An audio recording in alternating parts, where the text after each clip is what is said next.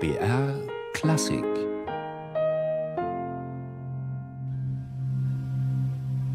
Kontrapunkt. Dialog der Kulturen.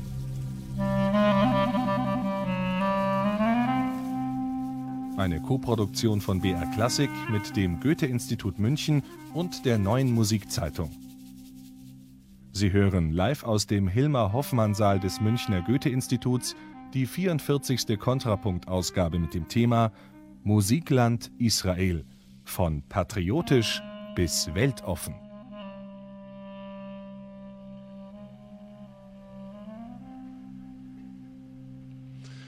Liebe Hörerinnen und Hörer, liebes Publikum bei uns im Saal, ja, willkommen hier im Goethe-Institut und auf BR Klassik zu unserer Reihe Kontrapunkt Dialog der Kulturen.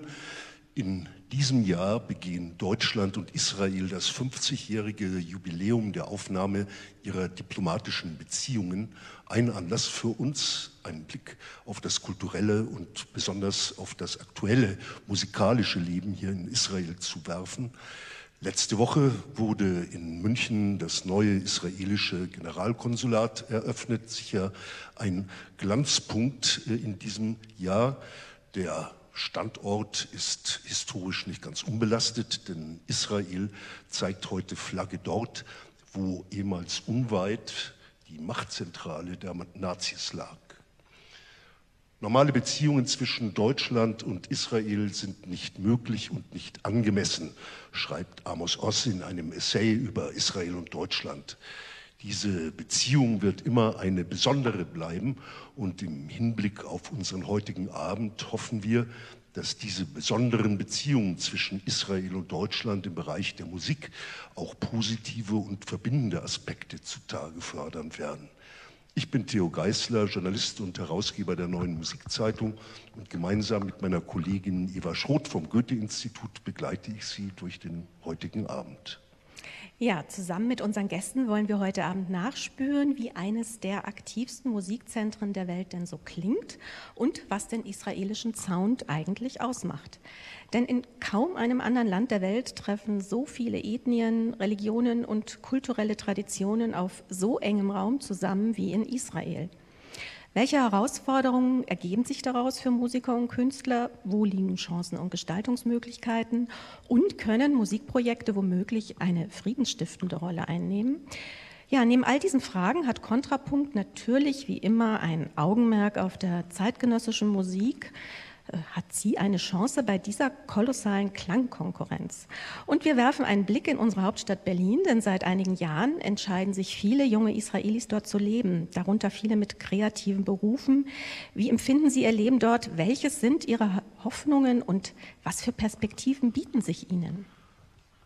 Ich freue mich auf das Gespräch mit unseren heutigen Gästen hier auf dem Podium, die ich hiermit ganz herzlich begrüße.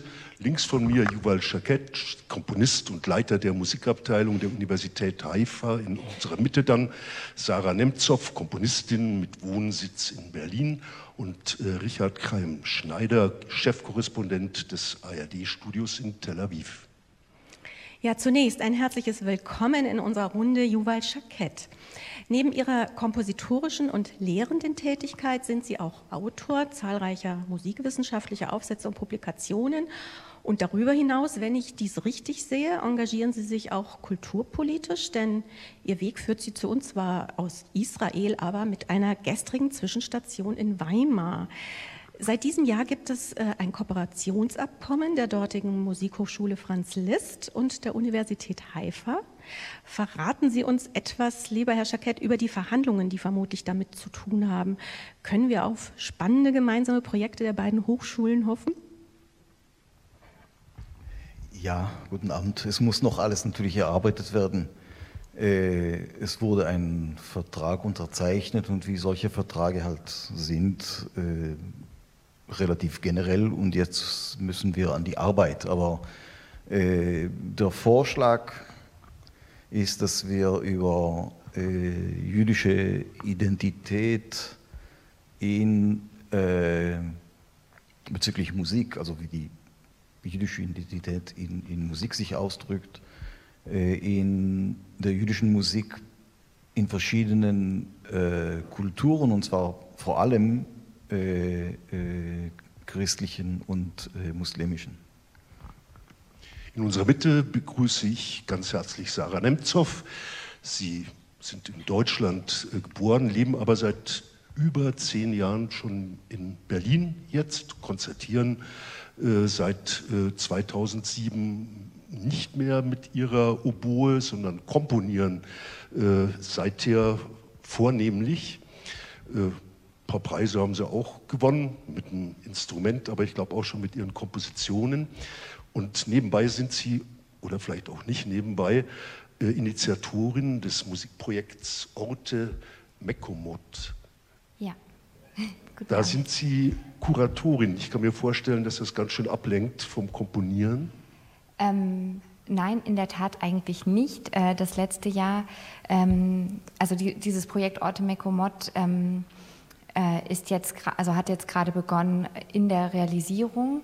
Ähm, die Idee hatte ich vor zwei Jahren und seitdem habe ich an der ähm, Ermöglichung, also das heißt Gelderbeschaffung und so weiter gearbeitet, äh, dann auch noch mit einem Team zusammen, habe auch die anderen Komponisten eingeladen und ähm, naja, es ist viel Arbeit. Ähm, es geht ja um eine Tour durch genau, deutsche Synagogen. Genau. Und zwar mit einem Mix aus alter und neuer Musik. Genau, also der Gedanke ist, dass, äh, dass es ja in Deutschland viele verwaiste Synagogen gibt, ehemalige Synagogen, die äh, die Nacht vom 9. November äh, 38 überlebt haben, entweder weil sie schon damals äh, keine jüdische Gemeinde mehr hatten oder aber weil sie nur, also in Anführungsstrichen, nur geschändet wurden und nicht äh, niedergebrannt wurden, nicht zerstört wurden, weil sie zum Beispiel zu nah an sogenannten arischen Häusern standen. Ähm, eben in vielen kleinen Orten gibt es diese Synagogen noch. Ähm, es gibt aber natürlich keine lebendige jüdische Gemeinde dort mehr. Ähm, die werden als Museen, Begegnungsstätte, Begegnungsstätte oder ähnliches genutzt. Ähm, genau, und mein Gedanke war, äh, was ist, wenn man eben wieder auch liturgische Musik reinbringt, also alte jüdische Gesänge, aber auch neue Musik, zeitgenössische Musik von jüdischen Komponisten, die in Deutschland leben, als positives Zeichen. Wir sind hier ähm, genau mit einem Avantgarden-Vorzeichen äh, sozusagen der neuen Musik, aber wir sind hier, wir machen Musik, wir bringen etwas rein. Ja, zu meiner Rechten begrüße ich Richard Reim-Schneider. Neben Ihrer Tätigkeit als Chefkorrespondent des ARD-Studios in Tel Aviv sind Sie auch Autor und Regisseur zahlreicher Dokumentationen und Reportagen. Im Zentrum Ihres Augenmerks steht gewöhnlicherweise die aktuelle politische Lage. Aber wenn Ihnen eine Pause vergönnt ist, finden Sie Entspannung und Inspiration auch in den kulturellen Gefilden. Welche Rolle spielt denn die Musik in Ihrem Leben? Also Musik spielt in meinem Leben eine große Rolle. Meine Mutter hat vor dem Krieg äh, Operngesang studiert und hat mich dann schon als ganz kleines Kind mit Opern traktiert, was dazu führte, dass ich im Alter von fünf Jahren angefangen habe, Klavier zu spielen und ich wollte eigentlich Pianist werden, aber dann mit 14 habe ich bei der Musikhochschule mal vorgespielt und die sagten, du bist sehr gut, aber mach was anderes. So bin ich halt Journalist geworden. Und, ähm, aber die Musik begleitet mich, die klassische Musik ebenso wie Jazz, wie Pop, wie Rock. Ähm, und in Israel habe ich da natürlich eine wunderbare Auswahl. Sie haben es ja vorhin schon eingangs gesagt, dieser Mix von Kulturen, diese Mischung von, von West und Ost und was daraus entsteht, sei es im Jazz, sei es auch in der unterhaltenden Musik ist äh, wirklich sehr spannend und aufregend. Welche sind denn Ihre beliebtesten ähm, Orte, an die Sie gerne gehen, um Musik zu genießen? Also wenn ich Jazz hören will, gehe ich in Tel Aviv ins äh, Levantin Schweißre. Das ist ein ganz kleines Lokal, wo man richtig in den Keller runtergeht, wo man irgendwie spätestens nach fünf Minuten erstickt, weil es immer rappelvoll ist, wenn es dort Konzerte gibt. Äh, es gibt auf der Nachalat Binyamin Straße eine Kneipe, die auch immer wieder Jazz hat ähm, und dann natürlich alle möglichen Konzerte, die im ganzen Land ununterbrochen stattfinden. Und natürlich das Israel Philharmonic, eines der ganz großen Orchester dieser Welt äh, unter der Leitung von Subin Mehta. Ich habe zum 70. Geburtstag dieses Orchesters eine große Dokumentation für die ARD gemacht und durfte da monatelang mit Subin Mehta und mit den Kollegen dort arbeiten und habe äh, unglaublich viel mitbekommen, auch hinter den Kulissen und äh, wie sie Musik machen. Und das war schon sehr, sehr aufregend. Habe da zum Beispiel auch von Subin Meta erfahren, dass äh, er jetzt ein Problem hat, weil äh, die ganzen Streicher, die er jetzt hat, sind ja alles Russen und das ist ein ganz anderer Klang und er will ja eigentlich den Wiener Klang wiederherstellen und da merkt man dann, wie also die jeweiligen Einwanderungen dann auch verschiedene Musikkulturen, auch Spielkulturen mitbringen und ähm, was das dann für ein Orchester heißt, das sozusagen wieder zu einem Klang zu verbinden, das war auch sehr spannend zu beobachten. Live-Musik jetzt auch bei Kontrapunkt äh, auf BR Klassik.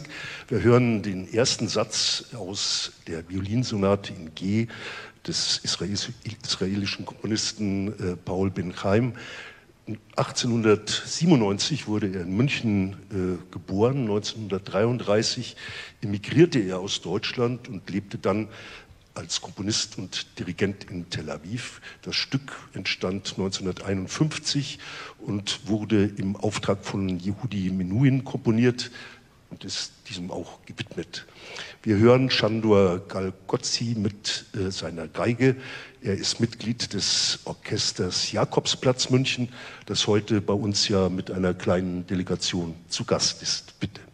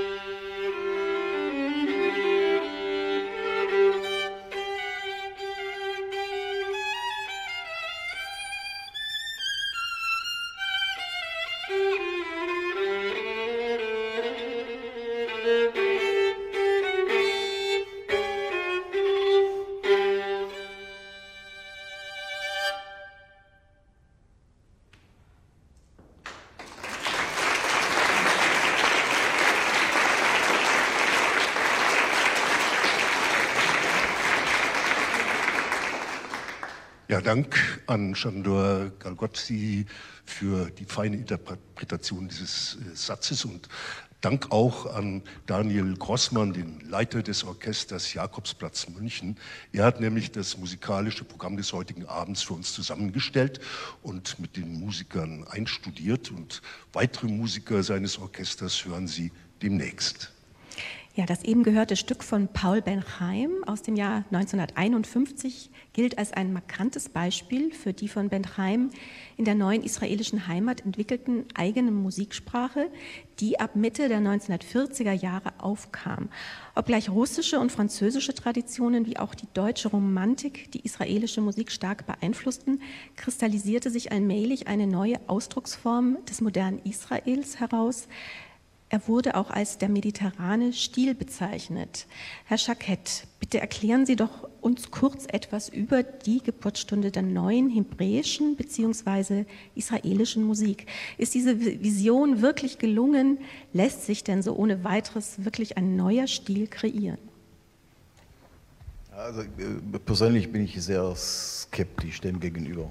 Ähm die, die, die gewöhnliche Historiografie, würde ich mal sagen, redet in Israel davon, dass es drei Generationen, inzwischen vielleicht vier Generationen von Komponisten gibt und man ordnet die Sachen nun relativ leicht. Natürlich sagt man, spricht man von der Generation von Paul und Chaim, also von den Vätern sozusagen der israelischen Musik, die ja mit dem abendländischen Know-how äh, in die Region kamen äh, und sich von den heimischen Materialien äh, beeinflussen ließen oder inspirieren ließen. Natürlich wie immer leichter gesagt als getan. Äh, es ist irgendwie ein, ein, Ideal. Ich weiß nicht, wie, wie sehr es tatsächlich stimmt. Zumal übrigens äh, gerade Violinsonaten in dieser ersten Generation entstand sozusagen auch die, die, die, die Violinsonate von Mordechai Setter, die ist vielleicht am ehesten, entspricht ehesten diesem Modell, von dem wir im Moment sprechen, dieser Vätergeneration sozusagen. Inwieweit zum Beispiel die Sonate von Benchaim typisch ist für diese Generation, ich bezweifle. Es gibt natürlich viele andere Kompositionen von Benchaim, die durch sie man dieses Ideal, wenn überhaupt, erklären äh, könnte. Am ehesten ist übrigens ein, ein äh, Solo-Geigestück, das solltet ihr mal spielen, von Abel Ehrlich, Baschrav. Ist eigentlich sehr den heimischen Materialien wirklich geöffnet, aufgeschlossen. Es ist schon, äh, und er war auch ein, ein Geiger selber. Und dann gibt es noch durch die Violinsonate die Ballade. Sie heißt Ballade, ist auch eine, eigentlich ein Solostück für Geige von äh, Benzion Orgat. Das sind so die, die vier wichtigen Solo-Geigestücken dieser Generation. Gibt es denn im Bereich äh, Neue Musik so ähnlich wie es bei uns in der Bundesrepublik ja eine Zeit lang üblich war, sowas wie Schulen. Ich denke so an Darmstadt, wo relativ streng äh, ja, festgelegt wurde, wie man zu komponieren hatte. Oder orientiert man sich äh, an äh, bestimmten Komponisten anderer Länder oder fand man eine ganz äh, authentische, autarke Sprache? Ich frage das auch Frau Nimzow. Kann man, kann man sowas mit, mit Mann und, äh, beantworten? Äh, nein, ich hoffe, es gibt keine Schulen.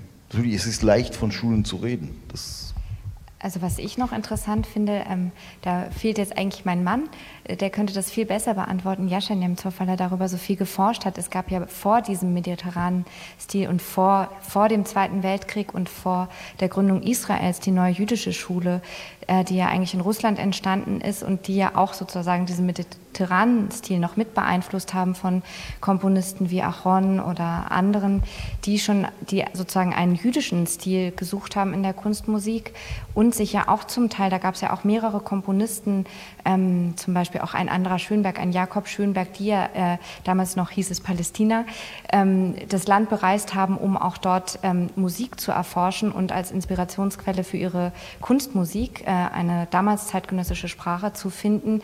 Und eigentlich, die, also die Frage war damals auch schon sozusagen nach der Identität einer quasi nationalen Identität, das Judentum auch als äh, Nation eben schon be begreifend, ähm, wie man das in der Musik auch ausdrücken kann und sich damit auseinandersetzen kann, sozusagen fruchtbar und was Neues schaffen kann. Ich denke mal, das, das hat wahrscheinlich äh, die Musik später schon auch äh, beeinflusst, oder nicht, Juval? Ja, aber da hat äh, zum Beispiel Abel Ehrlich, den ich vorhin mhm. erwähnt habe, er hatte bei Solomon Rosowski studiert, ein Vertreter ja, genau. dieser Schule. Und Abel wollte Zeit seines Lebens, nannte er äh, Rosowski dieser Mann. Er wollte den Namen nicht mehr nochmals erwähnen. Und die gehören sozusagen zur gleichen Schule. Es gibt eine Anekdote, dass äh, britische Diplomaten das erste Klavier nach äh, Palästina gebracht haben. Das klingt so ein bisschen kolonialistisch. Ist da was dran? Wissen Sie da was es drüber? Es gibt eine schöne Geschichte von äh, Peter Emanuel Gradenwitz. äh, er erzählte mir mal, wie äh, er berufen wo, äh, äh, gerufen wurde, um am Zoll des britischen Mandates in Jaffa die Schellackplatten von Schönbergs Streichquartette, äh, die an ihn geschickt wurden, abzuholen. Und er erzählte, äh, er sollte natürlich das Paket aufmachen und äh, dann wurde die erste Schallplatte in seiner Anwesenheit gespielt und dann sagten angeblich die Zöllner, mach das, pack das wieder schnell ein und, und geh, wir wollen diese Musik nicht hören. natürlich, also es war noch natürlich während der Kriegszeit und es ging darum, ob unter Umständen irgendwelche geheime Meldungen da über diese Schellackplatten nach Israel geschmuggelt werden. Ne? Ähm, es ist alles relativ komplex. Die Geschichte mit der äh, israelischen Philharmonie und den wechselnden Generationen und so weiter, natürlich stimmt das. Aber ich glaube, eher in Deutschland denkt man, ähm, immer noch an Israel als eine Kultur, in der die Musikszene sehr deutsch geprägt ist. Das ist sie längst nicht mehr. Ist sie einfach nicht. Ähm, die Zeiten sind vorbei. Man muss auch sagen, dass die Philharmonie, nur noch eine kleine Bemerkung, ähm, als ich ein junger Bursche war, hatte die Philharmonie jedes Konzert von vollen Sälen 3000 Leuten in Tel Aviv im Mann-Auditorium, zwölfmal gespielt. Heute schaffen sie es nicht mit, mit fünfmal das gleiche Programm. Und da kriegt man Karten ohne Probleme. Und die jungen Leute, die in die Philharmonie gehen, sind meistens äh, russischer Herkunft. Die ganz Jungen, die dann überhaupt noch in, in die klassische Musik gehen. Aber ähm, was Sie gerade sagen, ist ganz richtig. Also noch einmal auch im Bereich des Jazz oder der, der des Rock, des Pops, was man ganz stark merkt in Israel, ist mittlerweile wirklich der Einfluss der orientalischen Musik, sowohl der arabischen Musik, aber auch der orientalischen Musik der orientalischen Juden, jemenitische Einflüsse, marokkanische Einflüsse. Und das ist äh, insofern ganz spannend, weil dieser Mix aus, aus westlicher Musik, wie wir es gewöhnt sind, also dieser Tonalität, die wir kennen, dann mit dieser Halbtonmusik, zum Teil aber auch dann die Vermischung von modernen Orchester mit beispielsweise äh, Seiteninstrumenten wie der arabischen Ud, was da plötzlich an völlig neuen Musikformen entsteht, das ist total spannend. Und ähm, man, das wird sogar exportiert, wenn man in Amerika sieht, es gibt mittlerweile eine ganze Reihe von ganz hervorragenden israelischen Jazzmusikern, ob das Avishai Cohen ist, der Bassist, der auch mit Chick Corea gespielt hat, oder äh, ob das Omer Klein, der Pianist ist, was die spielen und was die mit hineinbringen in diese Musik, ist tatsächlich ein orientalisches Element und das wird immer stärker in Israel. Ja, eben, in der Tat. Also, Musiker, die du gerade nanntest, Avishai Cohen und Omer Klein. Auch in der, auch in der sogenannte U-Musik. Da kommen wir ein bisschen Äh, später noch drauf, wenn ja. ich äh, versuchen darf, eine Tauchstruktur in unser Gespräch äh, zu bringen. Geht es den großen äh, israelischen Orchestern, also der Israel Philharmonic, dem Israel Philharmonic Orchestra und dem äh, Jerusalem Symphony Orchester so ähnlich wie manchen Orchestern bei uns, dass äh, viele ältere Leute eher in diese Konzerte gehen und machen diese Orchester dann äh, zur Sicherheit ein bisschen Nachwuchsarbeit. Das heißt, äh, suchen sie nach äh, Wegen, wieder junge Leute in ihr Haus zu holen durch Musikvermittlung. Gibt es solche Ansätze? Die, die gibt es tatsächlich. Also es, hat, ähm, es gibt äh, ein, ein, ein, einen neuen Trend bei den Israel Philharmonics, die heißt äh, Philharmonics in Jeans. Und da werden am Nachmittag ähm, Konzerte gemacht und dann ist immer ein israelischer Promi, das kann ein Fernsehmoderator sein oder ein Schauspieler oder wer auch immer, der führt durch den Abend äh, oder durch den Nachmittag und dann gibt es klassische Musik und anschließend wird im Foyer des Mann-Auditoriums aber dann Rockmusik gespielt und es wird getanzt. Und so versucht man, junge Leute äh, hineinzuholen in, in diese Musik, aber es ist, äh, wie Juval gerade auch sagte, es ist wirklich sehr schwer geworden. Welche Rolle spielt denn in diesen Konzerten auch die neue zeitgenössische Musik? Von dem, was ich... schweig, Äh, schweig ruhig ganz lange. Schweig einfach ganz ruhig. Genau. Äh, Ich, ich habe gerade tief Luft geholt und mir überlegt, hab, wie viel neue Musik habe ich in diesen Monaten, die ich da mit dem Israel Philharmonics verbracht habe, gehört. Und ich muss eigentlich sagen, äh, eigentlich keine. Äh, so gut wie keine. Das liegt aber auch an der Musiktradition, in der Subin Mehta als Musikdirektor einfach selbst geprägt ist. Aber ich habe da so gut wie nichts gehört. Wie ist es denn beim Jerusalem Symphony Orchester? Das ist ja dem Rundfunk angeschlossen. Spielt da der Rundfunk eine aktive Rolle in der Förderung der zeitgenössischen Musik?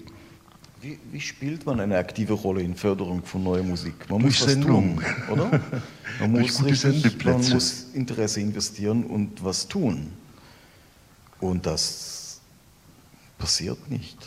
Ganz aber, einfach. Aber das bedeutet doch, dass vielleicht da auch ein Mangel an Ausbildung schon in den Schulen äh, passiert, dass äh, einfach die jungen Leute zu wenig wissen über die Zusammenhänge und über die äh, Zukunftsmöglichkeiten zeitgenössischer Musik. Es ist natürlich, es ist, erstens ist es natürlich ein, ein, ein globales Problem. Das kennen wir alle. Zweitens, also da ist Israel nicht besonders. Zweitens gibt es ein vielleicht spezifisches Problem in Israel. Wir wollen jetzt nicht alle unsere Zures irgendwie äh, darstellen, oder? Äh, ja, es ist kompliziert. Äh, Musik wird eigentlich an den Schulen nicht unterrichtet. Es gibt in, in Gymnasien wird Musik nur dann unterrichtet, wenn, die, wenn diese Schulen auf Musik oder auf Künste insgesamt konzentrieren, sich als, als, als Hauptfach. Die gibt es in jedem, in jedem großen Stadt, gibt es, äh, in jeder großen Stadt gibt es, gibt es ein, ein, ein Gymnasium, äh, der sich auf den Künsten konzentriert.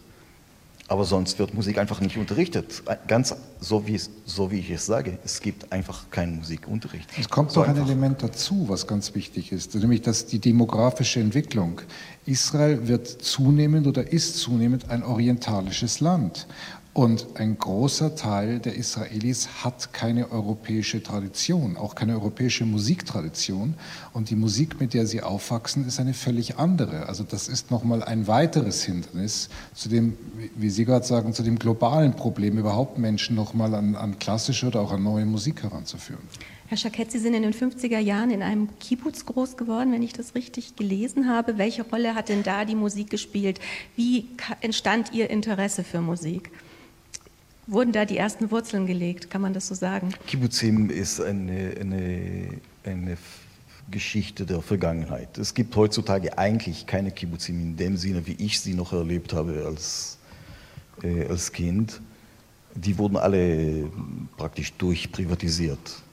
Zu meinen Zeiten als Kind, äh, aber das, das wissen alle, natürlich die Leute arbeiteten, meine Eltern meinetwegen, arbeiteten äh, viele Stunden, dann gab es natürlich ein, ein, Mittagsschläfchen und dann ähm, haben sie sich mit Kultur beschäftigt. Die waren, die saßen nicht am Fernsehen, sondern lasen was äh, und redeten miteinander und spielten Musik und Kammermusik und so. Das ist längst hin, das gibt es nicht mehr. Ist einfach welche Rolle spielen denn in Israel die bei uns ja sehr hoch gehandelten Projekte wie Barenbäums, äh, West Eastern Divan Orchestra und ähnliche äh, Initiativen? Ja, ähm, kritisch wird es angesehen. Äh, das Orchester von Barenbäum spielt bei weitem nicht die Rolle, dass es hier spielt in der Öffentlichkeit, überhaupt nicht. Die meiste Bevölkerung, ich glaube, die meiste, die Öffentlichkeit in Israel sieht es eher skeptisch. Warum? Skeptisch, oder? man mag Barenbäum nicht. Warum ist das so? Weil Barenbäum ein ganz heftiger Kritiker Israels ist und darum wird er nicht gemocht. Und dann hat er auch einmal versucht, Wagner aufzuführen, was ja auch ein großes Tabu ist. Dafür wird er erst recht nicht gemocht. Dann ist er mittlerweile ein palästinensischer Ehrenbürger. Dafür mag man ihn auch nicht. Also der westöstliche, dieses westöstliche Divan-Orchester ist eine sehr deutsche Angelegenheit und hat mit Israel ziemlich wenig zu tun. Aber es gibt ja, zumal ja übrigens äh, das Repertoire, das das Orchester spielt, hat wiederum nichts äh, mit dem zu tun, was im Lande passiert. Aber schaut euch mal die Ensembles, diese jüdisch-arabische Ensembles, die in, den, äh, in der Musikakademie in Jerusalem und bei uns in Haifa tätig sind das ist schon mal wie eine, eine politische Oase, würde ich sagen. Es ist wirklich sehr beeindruck, beeindruckend, wie, wie Musiker verschiedener Herkunft, also nicht, nicht nur äh, israelische Palästinenser und dann natürlich muslim-christliche äh, genauso, aber auch Drusen, Tscherkessen und Juden gemeinsam musizieren. Und zwar nicht Mozart und Haydn, sondern äh, Kompositionen, die für sie geschrieben werden, bei arabischen und jüdischen Komponisten, äh, beziehungsweise äh, Materialien zum Beispiel aus der Zeit äh, in Spanien, als die Religionen irgendwie gut miteinander auskamen seltsame Zeiten. Haifa ist ja, wenn ich das richtig äh, verfolgt habe, ja eine ganz besondere Stadt, wie Sie es gerade schon ansprachen. Viele verschiedene Bevölkerungsgruppen bildet diese Stadt ab. Arabisch, christlich und jüdisch ist sie geprägt. Wie ähm, zeigt sich das bei Ihnen am Institut für Musikwissenschaft? Wird denn neben der westlichen auch die arabische Musikgeschichte unterrichtet? Ähm, also in unserer Abteilung in Haifa studieren alle Studenten, egal welcher Herkunft, äh, die Theorie des äh, Makamat, also der, der arabischen Modi, also ne, der, der, arabischen Skalen sozusagen.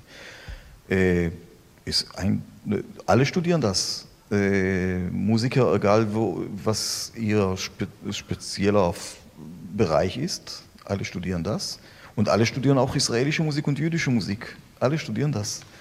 Aber ich muss sagen, ehrlich, ähm, als ich als Student in der Musikakademie in Tel Aviv ähm, ja, beten im Stile von babylonischen Juden gelernt habe, das war wahrscheinlich ziemlich ähnlich fremd wie für, die, für unsere jüdischen Studenten heutzutage im Makamat zu studieren.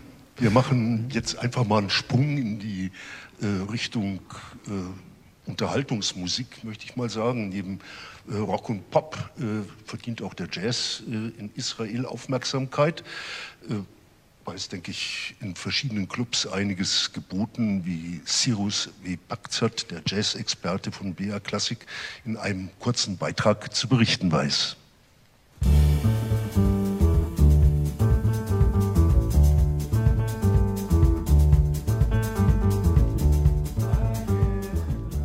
Wer glaubt, dass Israel doch nur ein weißer Fleck auf der Jazzlandkarte sein kann, der täuscht sich. Immer mehr bestens ausgebildete Musiker aus dem schmalen Land am östlichen Mittelmeer drängen in die Öffentlichkeit. So viele, dass es selbst der Online-Ausgabe des Nachrichtenmagazins Der Spiegel vor wenigen Wochen einen längeren Beitrag unter der etwas plakativen Überschrift Talentland Israel, Falafel-Jazz bringt Würze in die Szene wert war. Und die Messe Jazz Ahead in Bremen gönnte sich 2013 einen Schwerpunkt mit Musikern aus dem nahöstlichen Staat.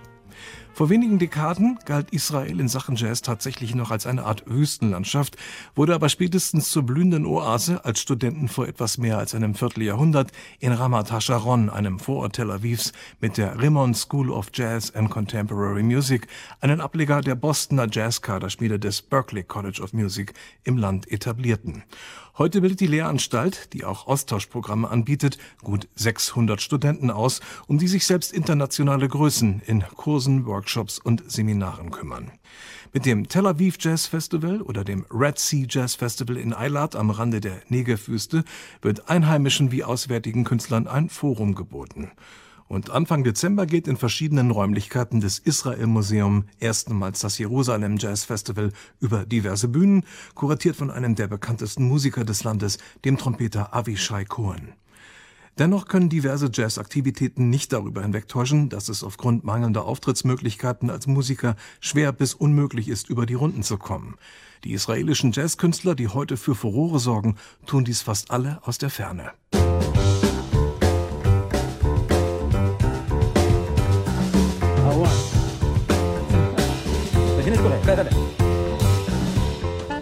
Israelische Virtuosen wie der Trompeter Avishai Cohen, die Saxophonisten Daniel Samir, Anat Cohen, Shauli Anaf, Odette Sur oder Ohad Talmor, Pianisten wie Oma Klein, Shai Maestro, Anat Ford, Alon Nechustan oder Jonathan Avishai, die Posaunisten Ruth Regev, der Klarinettist Oran Etkin, die Bassisten Oma Avital und Avishai Cohen und der Gitarrist Gila Texelmann haben alle eines gemein – auch wenn sie fernab ihr musikalisches Glück suchen, schwingt in ihrem Spiel, in ihren Kompositionen die multikulturell geprägte Heimat mit. Sie wird, mal mehr, mal weniger, hörbar durch Anleihen aus diversen Volksmusiken, durch die Ornamentik und den Formenreichtum der Klangwelten des Nahen und Mittleren Ostens. Der in Düsseldorf lebende Pianist Omar Klein sagt, was seine Nationalität beträfe, sei er immer ein Israeli. Wenn er sich seine rein instrumental gehaltene eigene Musik anhöre, klänge sie für ihn stets eindeutig so, als ob die Muttersprache des Spielers Hebräisch sei. As far as nationality goes, I will never be anything else but an Israeli, and that affects the way I speak and, and also the way I play. I often think when I listen to a recording of something that I did, I listen to it and I'm talking about instrumental music, and I often feel well, this is in Hebrew. I, I don't mean that it sounds Israeli, but that it sounds like the person who's playing this, his mother tongue is Hebrew.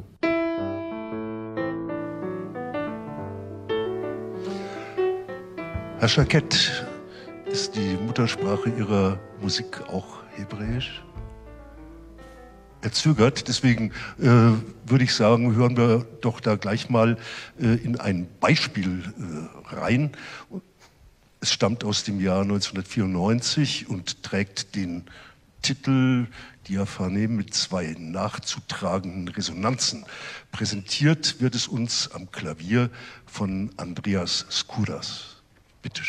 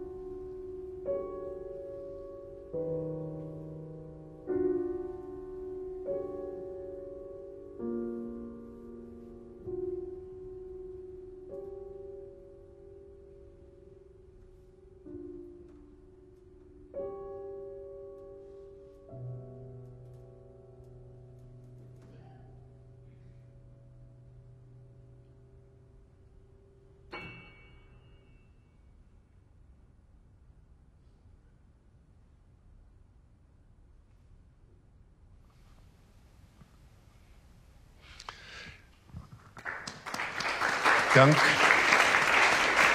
Dank an Andreas Kuras und an Yuval Shakit, der die Frage nach dem Hebräischen seiner Sprache eigentlich nicht mehr beantworten muss.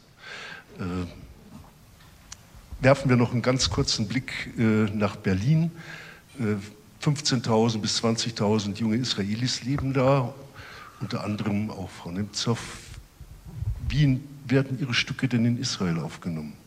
In Israel. Also erstmal muss ich ja sagen, dass ich selbst gar nicht israelisch bin. Ich habe einfach nur viele israelische Freunde und auch äh, wir haben auch Verwandtschaft und äh, bin sehr vernetzt.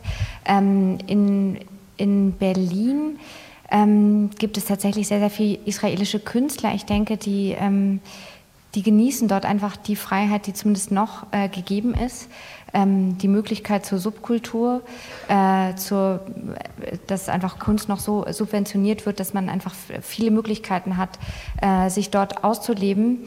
Ähm, es, was die neue Musik anbetrifft, gibt es ja aber auch äh, schöne Entwicklungen in Israel, denke ich schon. Es gibt äh, interessante Ensembles wie Meitar oder Nikel, die auch wiederum in in Deutschland ähm, sehr wahrgenommen werden oder Europa ganz, ganz grundsätzlich oder bis, äh, ich würde sagen, eigentlich bis hin nach Amerika, soweit ich das beurteilen kann, ähm, die eine große Rolle spielen in der neuen Musikszene.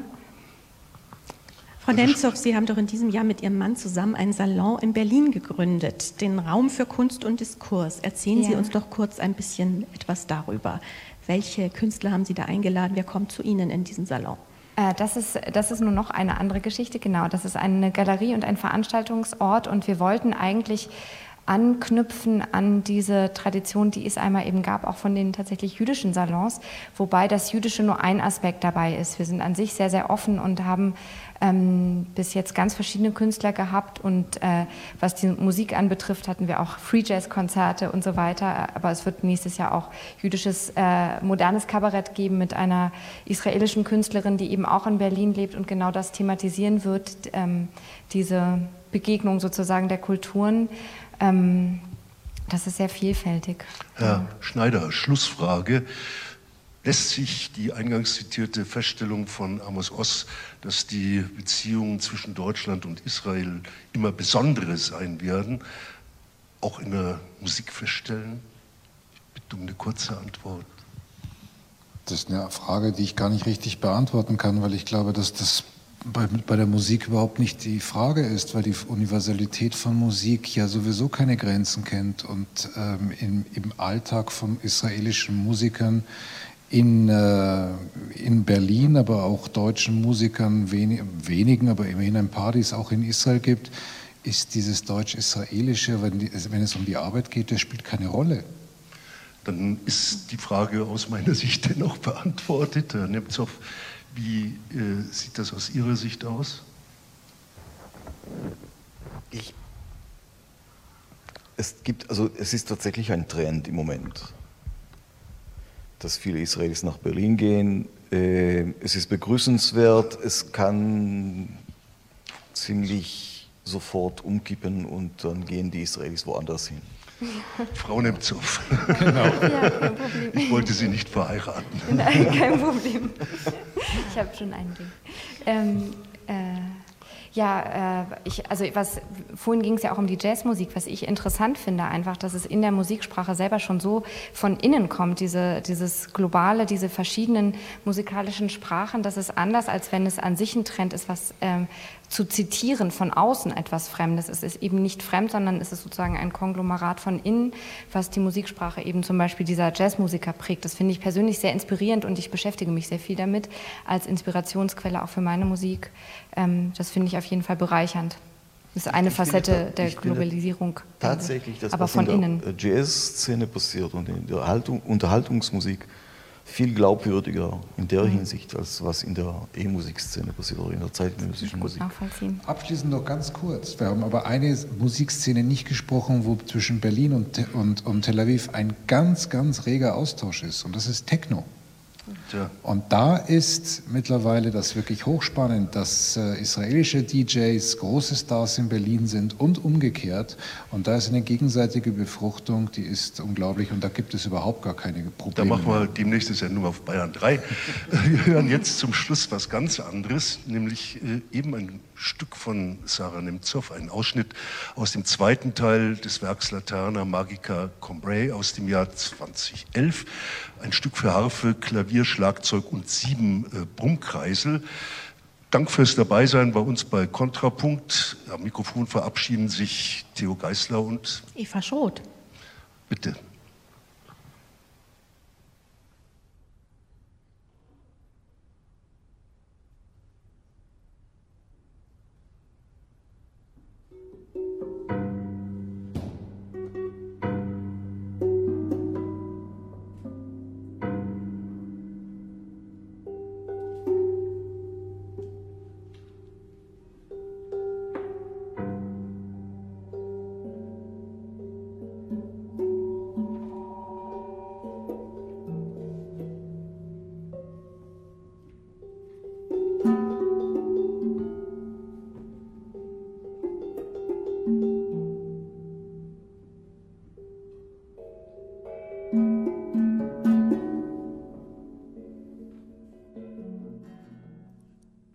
Das war die 44. Ausgabe von Kontrapunkt, Dialog der Kulturen, diesmal mit dem Thema Israel, von patriotisch bis weltoffen. Es diskutierten die Komponisten Sarah Nemtsov, Berlin und Jubal Schakett, Tel Aviv, sowie der ARD-Korrespondent Richard C. Schneider. Moderation Eva Schroth und Theo Geißler. Technik Kirsten Ermeler, Christoph Merz, Jürgen Schmidt. Tonmeister war Thorsten Schreier, Redaktion Merit Forster. Kontrapunkt ist eine Kooperation von BR Klassik mit dem Goethe-Institut München und der NMZ.